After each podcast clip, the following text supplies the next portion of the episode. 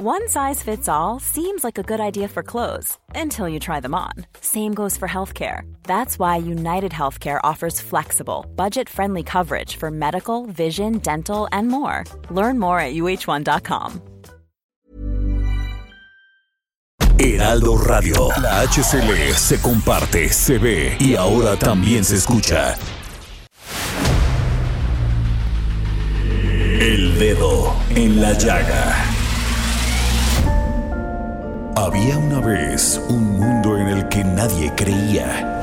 Un país de historias inexplicables. Una nación con personajes asombrosos. Santo Tomás tenía razón. Hay que ver para creer. El México increíble, las verdades que duelen, la voz de los que callan, el dedo en la llaga. Infórmate, diviértete, enójate y vuelve a empezar. El Heraldo Radio presenta El Dedo en la Llaga con Adriana Delgado. En un mundo que ya no existe violencia y que la verdad tiene toda importancia. En un mundo en que el amor tiene más valor. En un mundo en que se ha erradicado la maldita corrupción. Ni cuál es tu religión, ni si eres socialista, fascista o comunista. Todos decidieron que la paz es lo más importante.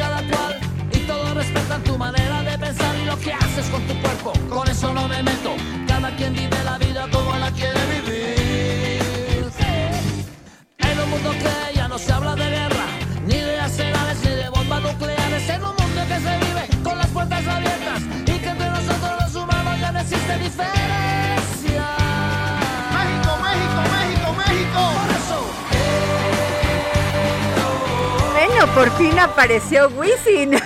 Estábamos comentando aquí con Oscar Sandoval que nos acompaña en el dedo en la llaga. ¿A qué horas aparece Wisin? Porque esta canción, así iniciamos este dedo en la llaga de este miércoles 9 de marzo del 2022, escuchando esta canción, Oscar Sandoval, que no muera la esperanza. Que no muera, que no muera. Que no muera. Que no muera. Aun que viva. cuando marchemos las mujeres, aun cuando quieran enfocar todo, de que si hubo violencia y que si esto, que si el otro. Y que los ver, hombres no terminemos de entender de qué se trata esta. Pero qué bueno que estás aquí porque al ratito vamos a hablar de Eso. eso. Y bueno, fíjense que hoy se dio una nota muy, muy importante porque eh, según el, el órgano de Contraloría este, superior de la Federación, ¿no?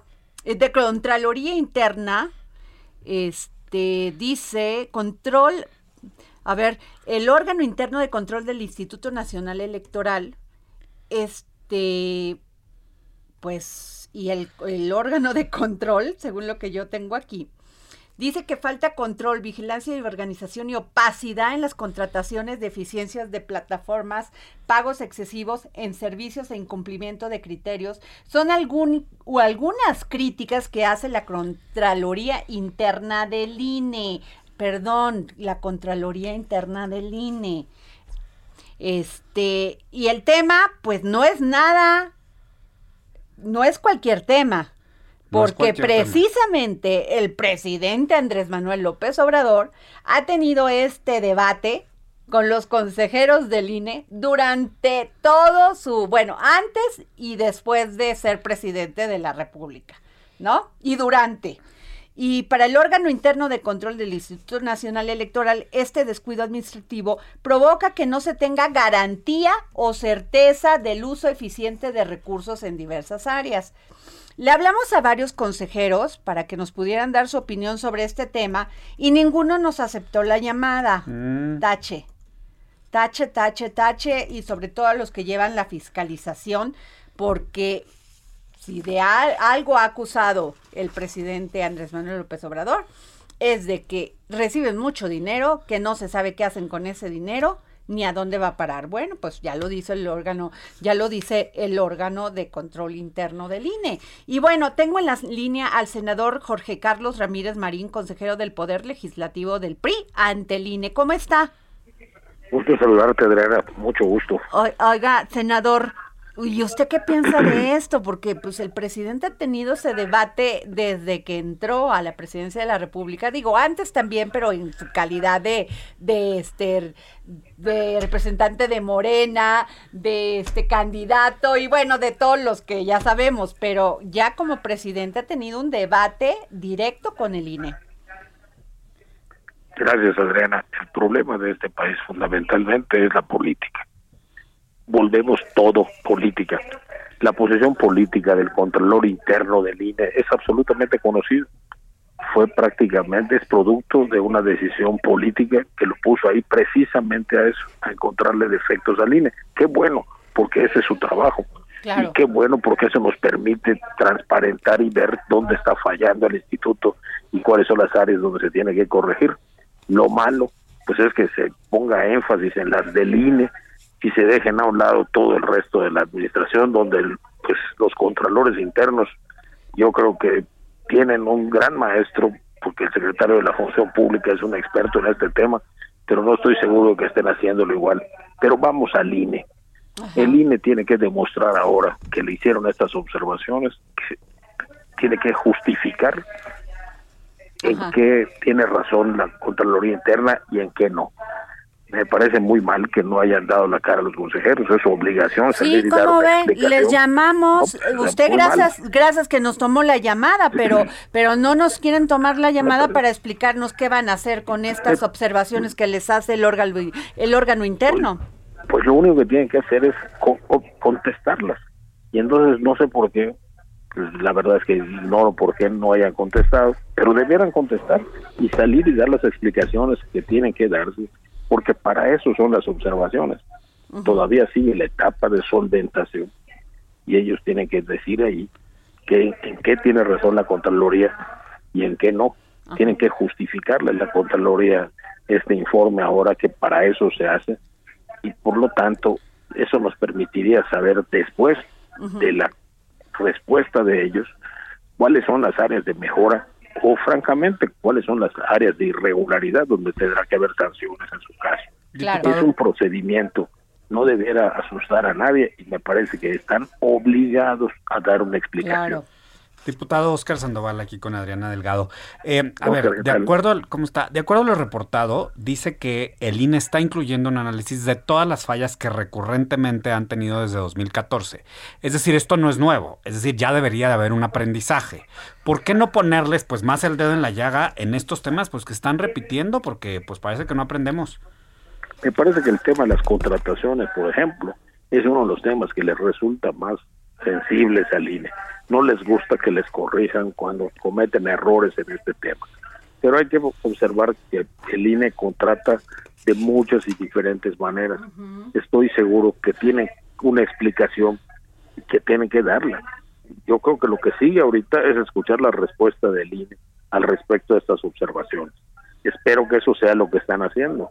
¿Ustedes van a exigir que les den estas, esta, estas respuestas? Lo tienen que hacer de oficio, tienen que dar un informe, tienen que rendir un informe sobre lo que haya reportado la Contraloría Interna. Así es que lo que sí vamos a hacer es estar muy atentos a estas respuestas y por supuesto en las sesiones donde se ha tratado haremos las observaciones pertinentes porque efectivamente esta es la primera vez que le observan al INE sobre sus contrataciones, sobre la forma como hace sus contrataciones. Me preocupa más el tema de servicios contratados a precios altos me gustaría mucho saber ahí a qué servicios específicamente se refiere y escuchar las respuestas del instituto en esta materia. Pero, a ver, eh, senador, perdón que le pregunte y mi ignorancia en este asunto. Eh, se supone que tiene un órgano de fiscalización, el INE.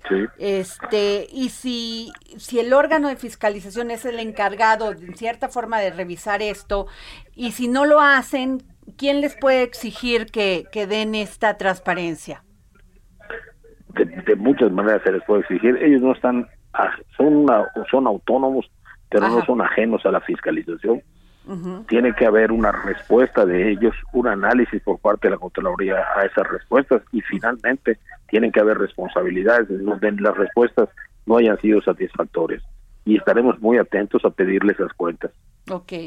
Pues muchas gracias, senador Jorge Carlos Ramírez Marín, consejero del Poder Legislativo del PRI Anteline. Gracias por tomar la llamada. llamada. Está usted en sesión. Gracias. Bueno, pues mira que, bien que nos toma la llamada. Él siempre nos toma la llamada. Sí, ¿eh? sí, sí. Porque hay pero, que pero, pero no le entendí muy bien aquí. ¿Y quién les va a exigir? O sea, si no lo hace el INE al mismo INE, ¿quién les puede exigir? Aunque sea un organismo autónomo. Ajá. Pues mira, ahí yo creo, ahí hay tres factores, ¿no? Primero, pues este, aunque sean autónomos, que es lo que dice eh, el, diputado, eh, aunque sean autónomos tienen que rendir cuentas. Dos, los representantes de los partidos políticos, que los partidos políticos hay que recordar que son quienes los pusieron ahí, también tienen que exigir a más, a, más exactitud y por supuesto la Auditoría Superior de la Federación, que pues es digamos la última instancia, ¿no? Digo, lo delicado aquí es que sigan cayendo, tropezando con la misma piedra ellos y nosotros los ciudadanos. No entiendo por qué no pueden dar la cara y decir, pues mira, las cosas estuvieron así, ¿por qué hay estas lagunas informativas que generan muchísimas suspicacias? Tal parece que además no entienden. Y luego dicen los medios de comunicación son los que los que tienen una este una idea perversa de lo que hacemos. No, señores, nosotros nos dedicamos a informar y también opinar aún, o sea, eso tenemos nuestra aquí para el, para el ministro Alcántara, pero definitivamente no somos los medios de comunicación los culpables de que ustedes no informen. Y si no contestan preguntas, que es lo que pues se les va a hacer, entonces pues cómo quieren que la ciudadanía sepa y cómo quieren explicarse si no. Pues sí. A ver, y tenemos otro tema, advierte Estados advierte desde Estados Unidos y advierten por narcoelecciones. O sea, las organizaciones criminales mexicanas utilizan las multimillonarias ganancias del tráfico de estupefacientes para influir en los procesos electorales en el país. Eso dice un medio de comunicación aquí nacional. Pero pues, yo le quiero preguntar a Alejandro Ope. Alejandro, ¿qué, es, ¿qué piensas tú de este tema? ¿Qué tal, Adriana? Buenas tardes, buenas tardes a auditorio. Pues mira, esto es un reporte que saca el, Departamento de Estado todos los años, en el cual listan las eh, amenazas globales a los Estados Unidos. ¿no? Eh, año tras año incluyen a los cárteles mexicanos, a las organizaciones criminales mexicanas. Eso no es novedad. ¿no?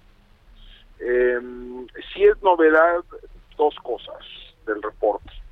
Uno, que señalen que el beso del fentanilo que se consume en Estados Unidos ya no se produce en China, sino más bien se produce en México. Eso es, eh, eh, y que esto es, relativamente reciente de 2019 a la fecha. Eh, segundo elemento relativamente novedoso del reporte es su mención a la intervención electoral de las organizaciones criminales. Eh, ¿Y, cómo hacen ese reporte? ¿Cómo pueden este, señalar eso con esa precisión que lo señalan, Alejandro? Pues mira, hacen un, eh, es, un reporte elaborado por el Departamento de Estado, viene pues, su, fuente principal de información son sus propias embajadas y consulados, y además hacen un, un eh, ejercicio interagencial, es decir, consultan a, a otras agencias de la comunidad de inteligencia, eh, para, para valorar las, las amenazas que existen, ¿no? Eh, y digamos, en este caso, muy probablemente consultaron a la DEA, a la CIA, al FBI, etcétera, ¿no? Eh, esto digo, no es nuevo, o sea, año tras año sale un reporte de este tipo y año tras año mencionan a las organizaciones criminales mexicanas. Digo, los dos elementos que serían eh, para mí novedosos de este, de este, de este reporte es uno, la, el tema es el pentanilo y dos, eh, la, la mención al, a la intervención electoral de las, de las organizaciones criminales algo que vimos pues con cierta, de manera bastante explícita en lugares como Sinaloa o como Michoacán, ¿no? Pues sin duda, este, algo verdaderamente complicado y complejo. A ver, Oscar Sandoval. Algo muy complicado, Alejandro, ¿cómo estás, Oscar Sandoval? Este tema, quisiera insistir en este tema, ¿no? Que dicen, usan miles de millones de dólares de las ganancias del tráfico de drogas para intimidar a políticos e influir en elecciones. Y eso sin mencionar que, si es cierto, hay hubo en este pasado proceso electoral más de 152 asesinatos registrados, Alejandro eh, así es, hubo mucha violencia conectada con las elecciones, una parte de la cual no tiene que ver con el crimen organizado, otra parte de la cual no, otra parte es, digamos, tiene una motivación eminentemente política, ¿no? Eh, y otra, pues digo, puede ser, pueden ser otras causas, ¿no? Eh, pero sí es, eh, o sea, el, yo creo que aquí hay, un fenómeno que, vale la pena destacar, ¿no? Que es en la medida en que las organizaciones criminales se han fraccionado, se han fragmentado, eh, digamos, la, se han vuelto también más, se han diversificado sus fuentes de ingreso porque muchas de ellas no tienen, digamos, las capacidades organizacionales o, financieras para tráfico de drogas a gran escala, ¿no? Pero sí se dedican a la explotación de economías locales. En ese en esa medida pues el control de estructuras políticas locales o la alianza con actores políticos locales eh, se vuelve un, eh, un asunto bastante prioritario.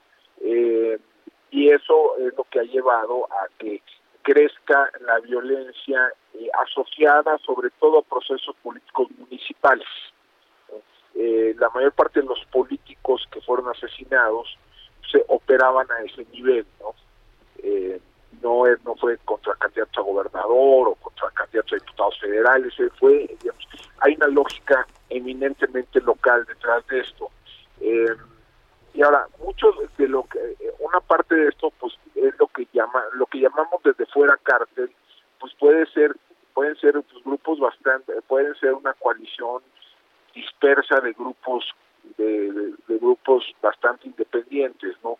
Lo que vimos en San José de Gracia recientemente eran dos grupos que supuestamente ambos están afiliados al cártel de Jalisco Nueva Generación, pero pues, por lo visto actúan con suficiente independencia para considerarse uno al otro rival y para agarrarse a tiros, ¿no?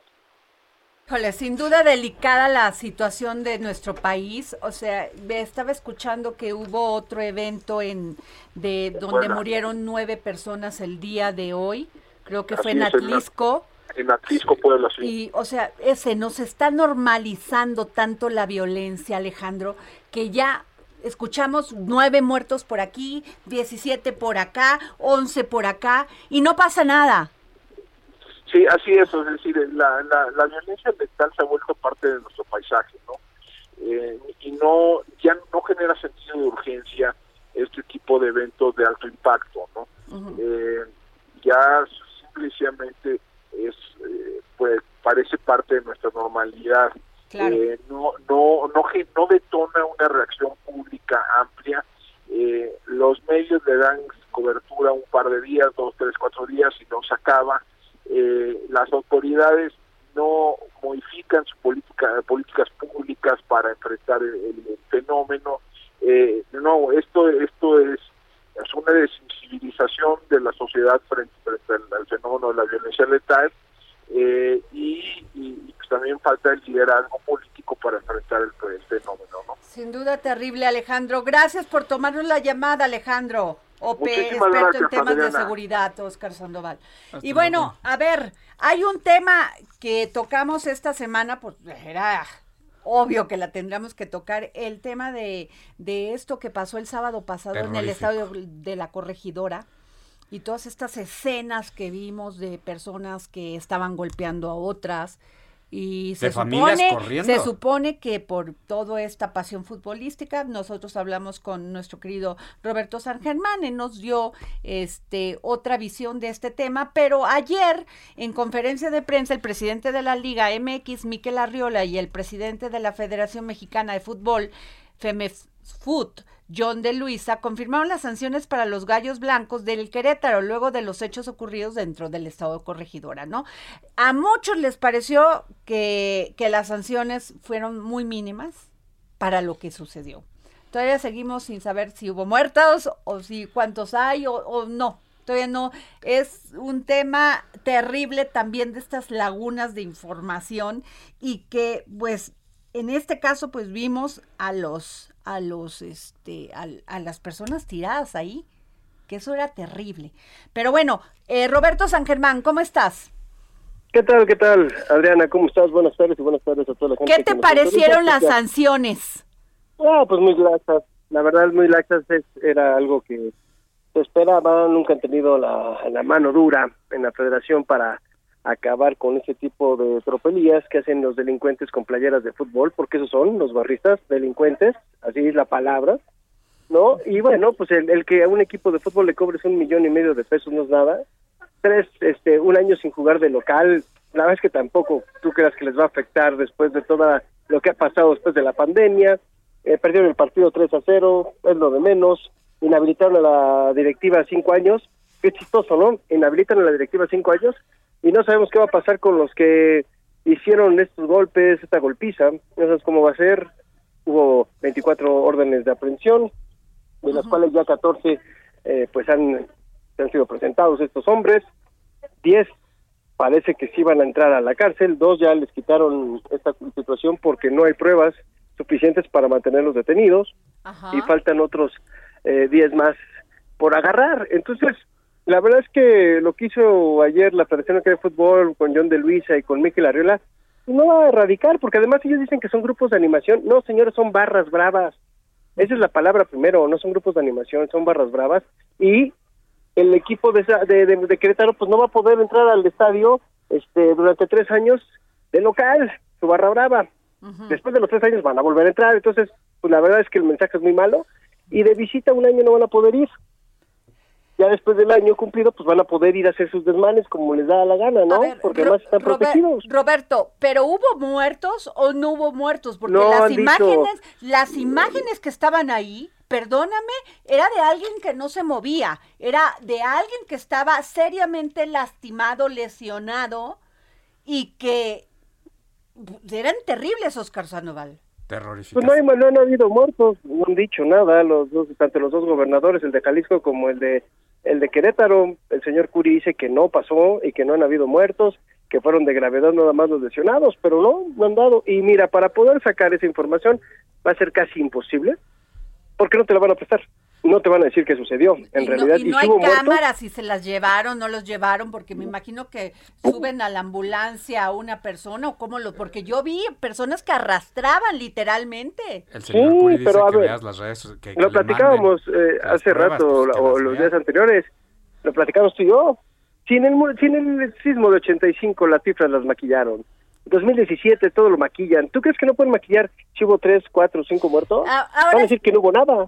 déjame eh, preguntarte, ¿por qué castigar a, la, a, la, a las categorías femenil de menores?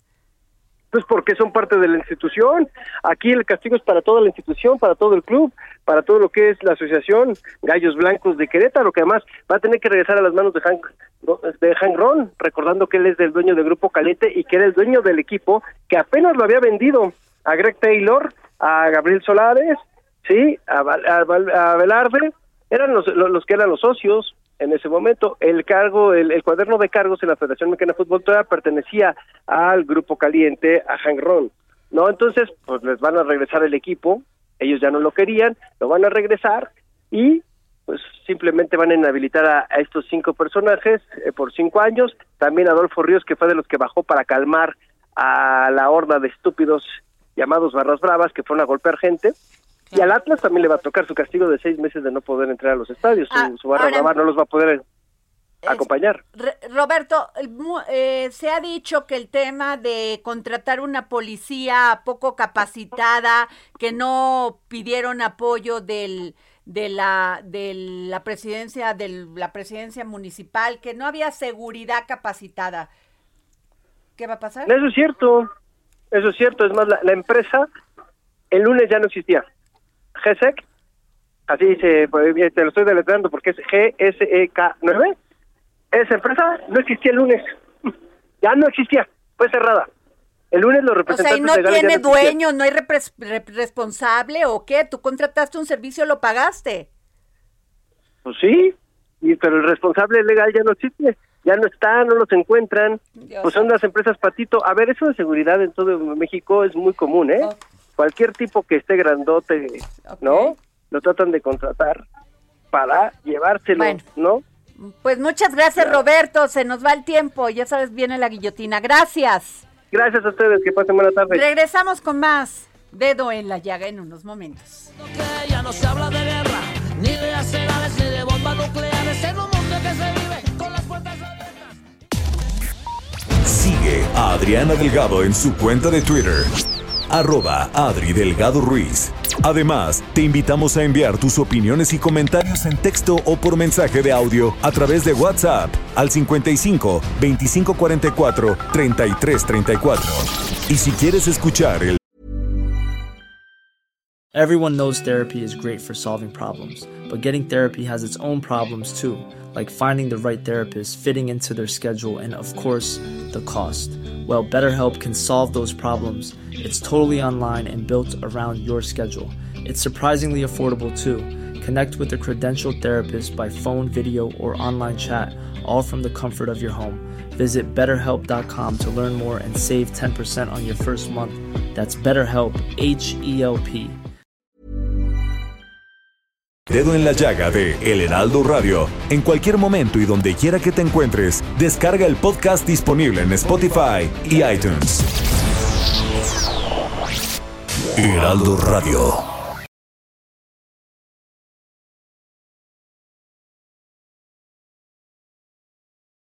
Heraldo Radio. Sigue a Adriana Delgado en su cuenta de Twitter en arroba Adri Delgado Ruiz. Y envíanos tus comentarios vía WhatsApp al 55 25 44 33 34 o 55 25 02 21 04. Adriana Delgado, entrevista en exclusiva al director general del Infonavit, Carlos Martínez Velázquez. ¿Se puede ser servidor público y creer en la 4T? Yo creo que es necesario creer en la 4T para ser servidor público, porque lo que nos ha pedido el presidente es ser el primer gobierno de la transformación. Y esa transformación implica muchas cosas, pero sobre todo a romper muchas de las inercias y los intereses que había en la administración pública. A mí me ha tocado vivirlo de primera mano, eh, donde había un contubernio entre el poder de los, de los empresarios constructores, de los vivienderos, de lo que hacía el Infonavit. Eh, yo cuando llegué lo que vi es que el Infonavit estaba dedicado a atender a los constructores y no a las personas. Cuando el Infonavit es una prestación de la seguridad social. Y es transformar el instituto, en lugar de servir a la oferta, servir a la demanda, porque la demanda son las personas. Y esa, y esa transformación, si no crees en ella, pues te, te haces guaja y te quedas este, operando como siempre. Jueves, 11 de la noche, El Dedo en la Llaga, Heraldo Televisión. Pues regresamos aquí al dedo en la llaga, no se pierda esta entrevista que voy a realizar el próximo jueves a las 11 de la noche este, con el director del Infonavit este, porque va a ser muy, muy interesante. Por, ejemplo, este, lo que nos dijo de la, de la, de la hipote de todos estos préstamos que se van a dar a, los terrenos. Antes, pues la banca no estaba dando de esos terrenos, este, esos y, créditos. Y sobre lo pasado, Adriana Delgado, también de todas estas pillerías, unidades, dormitorio, todas fantasmas. pillerías, o sea, me está contando, este, de todo lo que encontraron de cómo se gastaba el dinero de los mexicanos y mexicanas sin ningún este pudor. Pudor.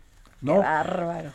Jueves 11 de la noche, canal 10.1 de señal abierta. Bueno, a ver, les quiero que quiero que entremos en esta mesa Jorge Sandoval, Oscar Sandoval, porque ayer se llevó de manera pacífica esta marcha para exigir igualdad, igualdad sustantiva. Ahorita me vas a decir que es, para nuestro público. 75 mil mujeres marcharon.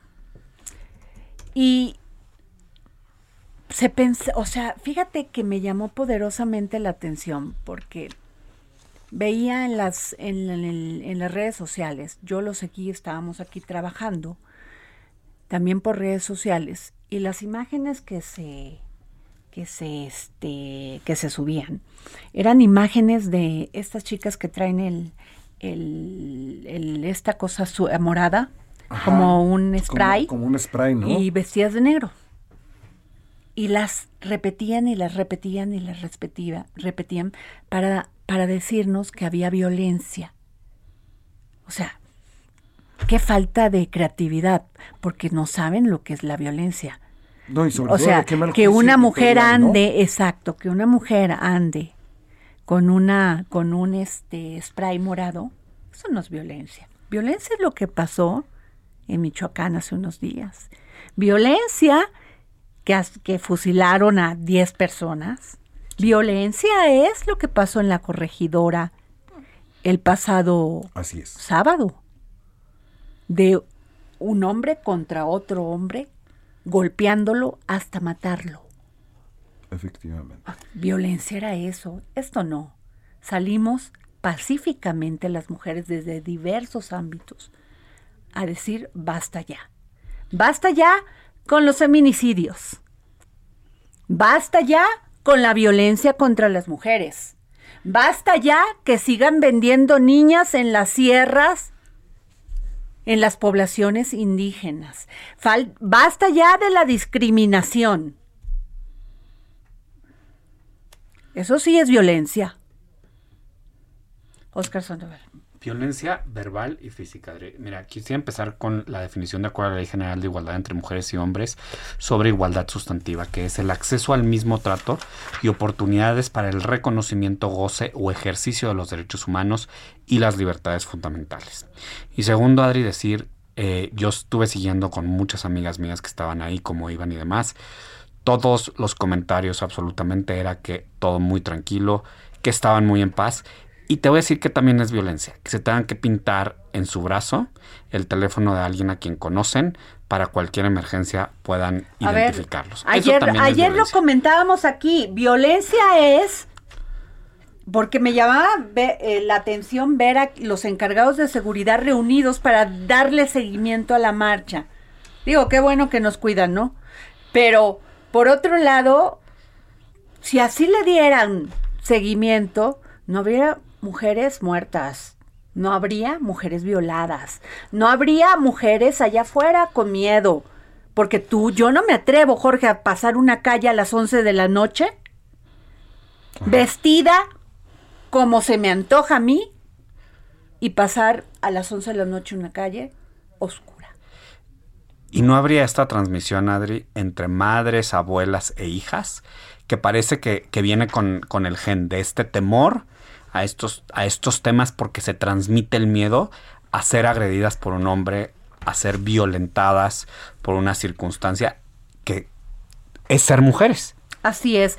Y qué bueno que existen estos medios como el Heraldo Media Group, que de que gracias a Cristina Mieres y este comité que se formó, pues sensibilizan el tema de las mujeres y de todo lo que todas estas situaciones y condiciones por las que hemos tenido que luchar durante muchos años.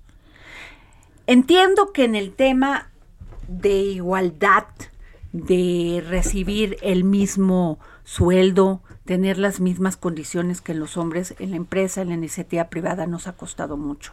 En la política se ha logrado, porque gracias a esto hay mayor número de diputadas, mayor número de secretarias de Estado, mayor número de alcaldesas.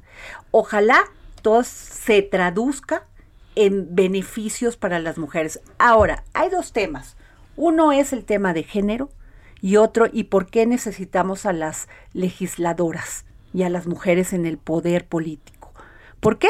Porque sencillamente como mujeres necesitamos que se hagan políticas públicas también orientadas a quienes traen y dan luz, que somos nosotras.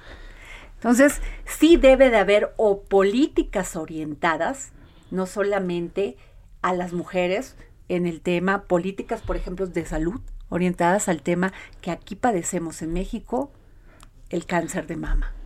el cáncer cervicuterino, que es la primera y segunda causa de muerte de mujeres en México. Mujeres que viven en las sierras, en la sierra de Guerrero, la de Oaxaca, la de Veracruz, no tienen ni el mínimo, la mínima posibilidad de ir a un mastógrafo, porque los mastógrafos se encuentran en las capitales de los estados y a veces ni sirven. Ese es en cuanto al político. Y el costo de En cuanto al empresarial, pues las mujeres hemos tenido que salir adelante, capacitándonos más, generando mejores condiciones para poder realizar nuestro trabajo. Las empresas están haciendo caso del tema del acoso sexual, que esa es una de las, de las terribles situaciones que se daban que no digo que no que ya no se sigan dando, se siguen dando, pero ya son penadas. Las empresas toman una actitud de decir adiós. Aquí no voy a permitir esto.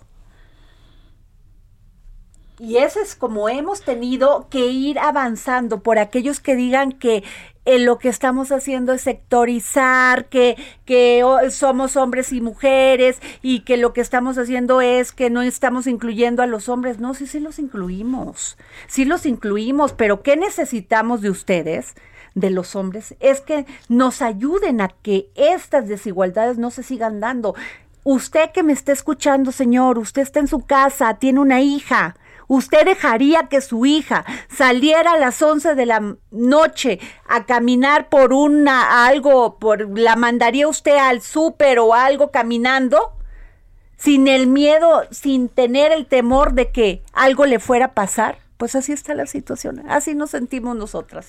Pero hablas de un tema muy importante que es las empresas. Y Adri, yo admiro muchísimo a las mujeres, compañeras de trabajo con las que además yo trabajo honestamente mejor que con los hombres, que llevan la casa, hacen la tarea, hacen el súper, eh, dejan de comer, dejan el desayuno, además de hacer su trabajo. Y eso, Adri, parecen cosas pequeñitas que nomás pasan porque, ay, pues qué, qué hábiles son, ay, qué padre que lo hacen. Discúlpame, yo lo he tratado de hacer y no puedo o decido qué hacemos de comer, bueno, o hago de comer o trabajo. Y eso, eso lo entiendo porque es una manera de, de, de entender, de visibilizar de lo que usted está diciendo, lo que, lo que hacemos las mujeres, porque así nos educaron, tenemos que hacer todo. Porque, ay, es que tú eres, este, ¿cómo se dice? Cuando puedes tener, puedes ver, puedes esto. Multitask. Multitask. No, no es cierto. No es cierto, Jorge. ¿Quién nos hizo creer eso? que teníamos que ser esposas perfectas. O sea, además de perfectas, guapas y calladitas, te ves más bonita. Porque pues yo soy el proveedor, entonces como yo vengo a trabajar, pues tú no sabes del estrés que yo tenga en el trabajo y no me la puedes hacer de tos cuando llega al a la casa.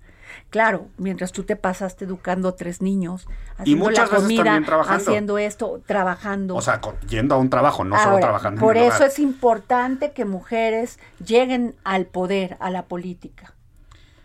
Eso es importante, que tienen que dar igualdad y que las mujeres tú llegabas al gobierno y te decían, pues, ¿de quién vienes? ¿Quién era tu, de quién eres recomendada? O te daban puesto de asistente o puesto de secretaria con a muchas mujeres que tenían mucho más capacidad que los hombres. Sé de empresas que ya no están pidiendo el sexo en una hoja curricular. A ver, ¿qué sabe usted? ¿Para qué está capacitado? ¿Y a qué puesto aspira? Y si usted lo logra, pues esta empresa va a, gastarle en lo económico para poder no solamente contratarlo, sino también para capacitarlo, sea hombre o mujer. ¿Se tienen que hacer cambios? Sí, todavía. Pero ya que no nos acosen, Oscar Sandoval, nos damos por bien servidas. Ahora, desgraciadamente, Adriana, no hace mucho la mujer no se convertía en puente para que otras mujeres avanzaran. Aquellas poquitas que habían avanzado se convertían en dique y no dejaban pasar a las mismas mujeres. Porque no había esta cultura. Me tocó ver esos casos donde esas poquitas mujeres que llegaban. Porque se masculinizaban. Completamente. Porque además el club de Toby te decía, ya te dejamos entrar a ti, pero tú no puedes dejar entrar a otras. Y entonces se masculinizaban, pero gracias a todas estas luchas que están haciendo estas mujeres y todas las que estamos detrás de estos micros, micrófonos y lo visibilizamos, es que se está acabando. Y una generación que ahí viene ya no le toca sufrir con esto, porque ya es normal que una mujer participe en política, que gane una elección, que tenga un puesto ejecutivo. ¿Que falta? Sí falta. Que sea tu jefa. Pero te voy a decir que los hombres también nos tenemos que educar a los hombres. Porque hay la bromita, hay el, ah, ¿cómo crees? Es mujer, los hombres tenemos también que educarnos a los hombres y también nos tenemos que poner un alto en los chats donde se mandan eh, cosas que tienen que ver con la violencia, en cuando frente a ti se le falta el respeto a una mujer, cuando se le dice de una forma despectiva a una mujer, cuando no se le da su lugar en una reunión a una mujer, cuando te, te dicen, ay, ¿cómo vas a tener una jefa mujer? ¿Cómo fregados? No, perdón. Este, ¿cómo no? No, pero además te voy a decir una, nosotros nos enojamos igual pero nosotros tenemos otro, otras, otras fugas. Pero los hombres se matan. Oscar, lo acabamos de ver el, sábado. los hombres no, no, no, no. ¿No viste una mujer ahí en las imágenes? Te voy a decir que sí vi a mujeres en las imágenes cuidando a sus hijos claro. y poniéndose casi que delante de los maridos, ¿eh? o sea, te voy a decir una cosa súper agresiva, por ejemplo. Cuando tú estás en una reunión y están hablando de tu trabajo y no te ven a ti. Mm, mm. Te invisibilizan. O sea, ven al hombre o le piden al hombre que le diga a la mujer. Es tal la incapacidad de la de que tienen los hombres por educación que piensan que debatir con una mujer es un desgaste y es una pérdida de tiempo. No tienen educación sexual, no nos educaron en este país para entender que una, una, niña a los 12 años tiene una menstruación, que debe de haber políticas públicas para educar a los hombres y a las mujeres en estos contextos, las, las, lo diferentes que somos y por qué tenemos que ser empáticos en todos los momentos y en todas las etapas de una persona. Porque lo más que te explican es que les cambia el cuerpo antes a las mujeres sin implicar todo lo que cambia en una A los 12 años, ahí lo ves, niñas que son vendidas al mejor postor por una cantidad de dinero. 12 años puedes tener un hijo. Jorge Sandoval, hasta hace dos hasta hace dos años que prohibieron los matrimonios infantiles porque ya te, o sea, ya se pueden casar a los, a los 18, supuestamente porque eres mayor de edad. Y así vas viendo desigualdad tras desigualdad. No quiero decir con esto que nos ha parado eso, ¿eh? No nos ha parado, al contrario. Entre más diques, entre más bardas nos pongan y más ladrillitos, más avanzamos. Ahí están. Y lo más reprobable, perdóname Oscar, que, que, que, me apasione con este tema, es que ves a mujeres en este confinamiento que saturaban el 911. ¿Por qué? Porque se atrevían a decirle al marido o a la persona con la que estaban, no, no quiero hacer esto, o como parte de una pareja explotan las emociones, y más si estás en confinamiento, pero los hombres no lo veían porque no saben cómo elaborar el debate y el diálogo y el estrés. Entonces lo primero que se les ocurre es darte un empujón o darte una cachetada. Y ninguna mujer puede contra la fuerza, salvo que seas boxeadora, ¿verdad? De un hombre. ¿Perdón? O decirte tonta. De, lo que has dicho me, dejó impactado algo en lo que nunca había pensado, fíjate. Lo de las reuniones con las mujeres, de cómo se invisibilizan en, el debate. Que no me había dado cuenta de, eso y que, cierto es de que estás en una reunión y no conversas con la mujer. Claro que no, Jorge. Prefieres ver al hombre y para que le diga a la mujer. Es terrible. Es terrible. Es terrible. Y van magulla, este, mayugando, la, la fuerza. Y si eres fuerte, te la aguantas y sigues. Pero no todo mundo tiene por qué serlo tampoco. Simplemente no debería de existir. Eso que dice Oscar es cierto. En las, imagínate, los hombres lo primero que les sale cuando estás discutiendo, como quieras, es tu pareja o es tu novia o tu hermana, estás loca. Estás loca, terrible. Estás loca, te disminuyo, te desnudo, te me vales. Estás hormonal además. O lo que platicábamos Oscar y yo en el, en el, en, antes de entrar al programa. El que sea tu esposa no admite que la violes. Y muchos hombres no les importa que la mujer, aun siendo su esposa, les diga, no tengo ganas de tener relaciones sexuales contigo. Y lo primero que dicen entonces, ¿para qué me casé? ¿Cómo que para qué te casaste? O sea, tenemos la educación nula de ser pareja, de estar en igualdad de condiciones, de tener igualdad de proyectos, igualdad de también de obligaciones. Es terrible, Jorge. Y me dicen, no, es que ustedes sectorizan.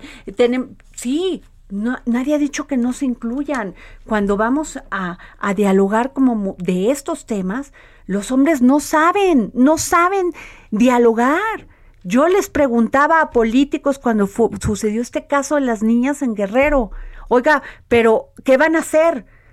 Y me, se tartamudeaban porque sencillamente no querían hablar de un tema que les podía costar electoralmente. Terrible, tristísimo, y, tenemos que empezar por eh, darnos cuenta de los errores que cometemos, porque la educación nos lleva a eso. Eh, la educación nos lleva a cometer muchos errores respecto a las mujeres, pero hacerlos conscientes es el primer paso para cambiarlos. Eh, no decirle estás loca, no decirle estás hormonal, que tampoco las mujeres nos eduquen en ese sentido como si como si no fuese algo natural o como si fuera algo fuera de ser. Y yo creo que esa es una de las voces que tenemos que llamar y no dejar de ver que hay todas las generaciones participando por la no violencia. Así es, y yo quiero eh, de veras agradecer a Cristina Mieres y a todas las mujeres que hacen este maravilloso medio impreso que es el Heraldo de México, porque la, el, día de hoy tiene una portada maravillosa y es un día sin nosotras. Las mujeres del Heraldo Media han decidido sumarse al paro nacional para reforzar la lucha por la equidad de género y visibilizar su papel trascendental, por lo que en esta edición no aparecen imágenes ni textos realizados por ellas. Preciosa edición, ojalá la puedan ver en internet. ¿eh? Y yo le pediría a los hombres que si quieren saber cómo incluirse en esta lucha, pudieran empezar a leer cuáles son los temas que no deberían de repetirse. Y se vale preguntar, ¿eh? se vale acercarte con mujeres y no entiendo Y yo me quisiera regresar al origen de esta conversación, de la reflexión que el día de ayer la marcha de estas mujeres pues ha provocado. Fíjate que yo, yo ahí quiero destacar, destacar que, como tú decías, Adriana, fueron 75 mil las asistentes a esta marcha. Y de 75 mil personas, solamente 40 fueron las atenciones por el Escuadrón del Rescate y Urgencias Médicas, así como traslados a hospitales o retiro de objetos peligrosos, ¿no?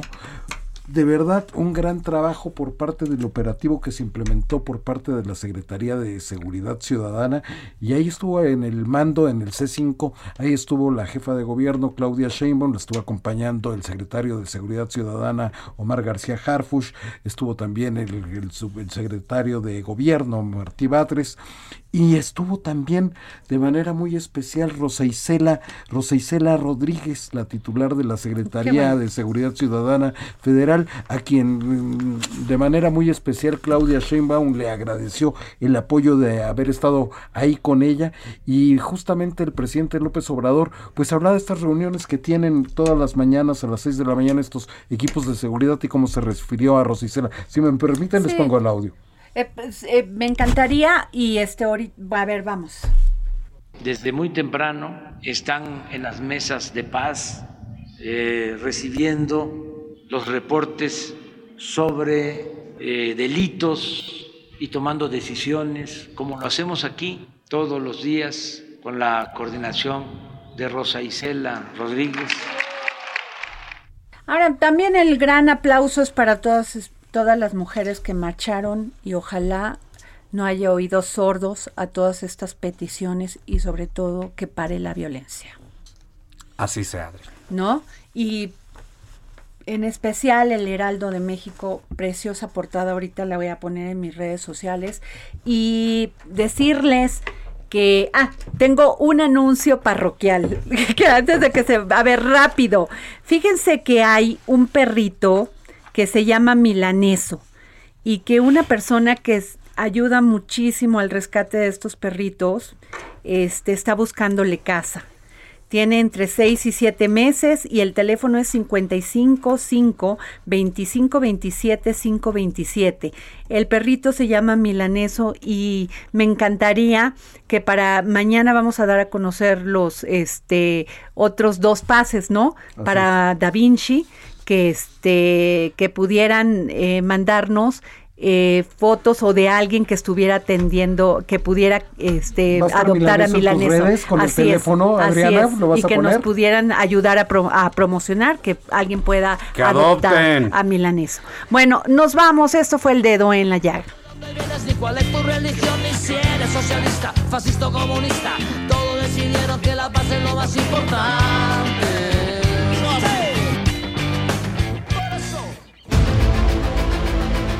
El Heraldo Radio presentó El Dedo en la Llaga con Adriana Delgado. Heraldo Radio 98.5 FM, una estación de Heraldo Media Group, transmitiendo desde Avenida Insurgente Sur 1271, Torre Carrachi, con 100.000 watts de potencia radiada. Planning for your next trip? Elevate your travel style with Quince. Quince has all the jet setting essentials you'll want for your next getaway, like European linen, premium luggage options, buttery soft Italian leather bags, and so much more. And it's all priced at 50 to 80% less than similar brands. Plus, Quince only works with factories that use safe and ethical manufacturing practices. Pack your bags with high-quality essentials you'll be wearing for vacations to come with Quince. Go to quince.com slash trip for free shipping and 365-day returns.